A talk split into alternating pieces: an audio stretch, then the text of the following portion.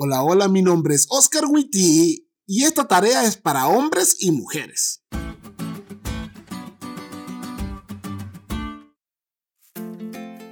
Amigos, el feminismo. Antes de hablar de esto, quiero dejar en claro que lo expresado en este podcast sobre un tema tan extenso y digno de estudio no es exhaustivo. Para un estudio más detallado sobre este tema y la postura oficial de la Iglesia Adventista del Séptimo Día al respecto, los animo a buscar el libro Declaraciones, Orientaciones y otros documentos de la Iglesia Adventista del Séptimo Día. Según la Real Academia Española, el feminismo es el principio de igualdad de derechos de la mujer y el hombre. Pero más allá de un principio, es más bien un conjunto heterogéneo de movimientos políticos, culturales, económicos y sociales. Estos movimientos no buscan solo la igualdad entre hombres y mujeres, sino también eliminar la dominación y violencia de los varones sobre las mujeres. Mucho se ha hablado para bien y para mal de este movimiento. Y si bien es cierto, a manera personal, mi esposa Esther y yo creemos que en el hogar el esposo y la esposa tienen roles establecidos por Dios que deben respetarse si es que realmente buscan la felicidad del uno del otro, el movimiento feminista nació porque a nivel social se difuminó demasiado el valor que tenía el hombre y la mujer, aumentando el del hombre en demasía y minimizando el de la mujer.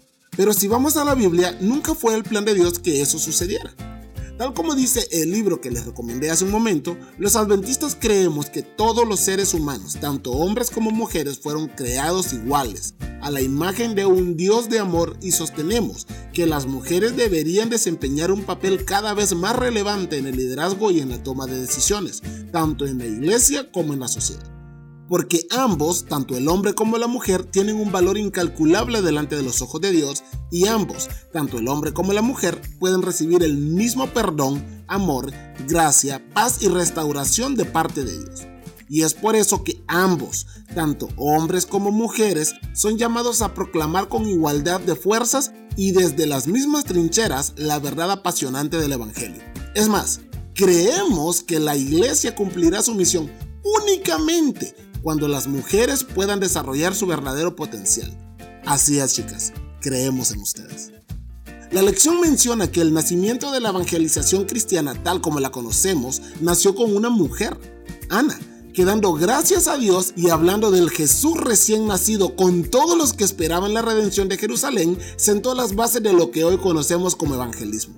Y las buenas noticias de la resurrección se dieron a través de una mujer también, María Magdalena, dejándonos en claro que Dios llama no solo a hombres, sino también a mujeres a la hermosa tarea de compartir con todos el Evangelio de Cristo Jesús.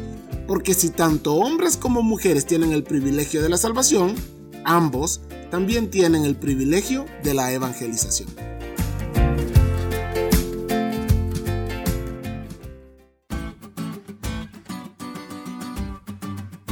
¿Te diste cuenta lo cool que estuvo la lección? No te olvides de estudiarla y compartir este podcast con todos tus amigos. Es todo por hoy, pero mañana tendremos otra oportunidad de estudiar juntos.